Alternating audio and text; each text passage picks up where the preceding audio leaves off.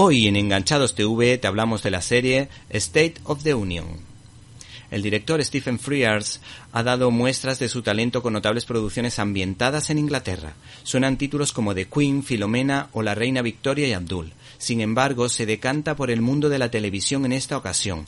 Este realizador, respaldado por la productora Seesaw Films para Sundance TV, nos ofrece una miniserie cómica de 10 capítulos de unos 10 minutos aproximadamente. El argumento gira en torno a un matrimonio en crisis como consecuencia de una infidelidad por parte de ella, que se toman una cerveza todas las semanas antes de entrar en una terapia con el psicólogo para intentar salvar el matrimonio. El mayor peso dramático recae fundamentalmente en la nominada al Oscar Rosamund Pike y un buen actor, aunque más desconocido para el público, como Chris O'Dowd. La pareja de intérpretes se entienden a la perfección y existe una química que recuerda a los grandes actores del cine clásico.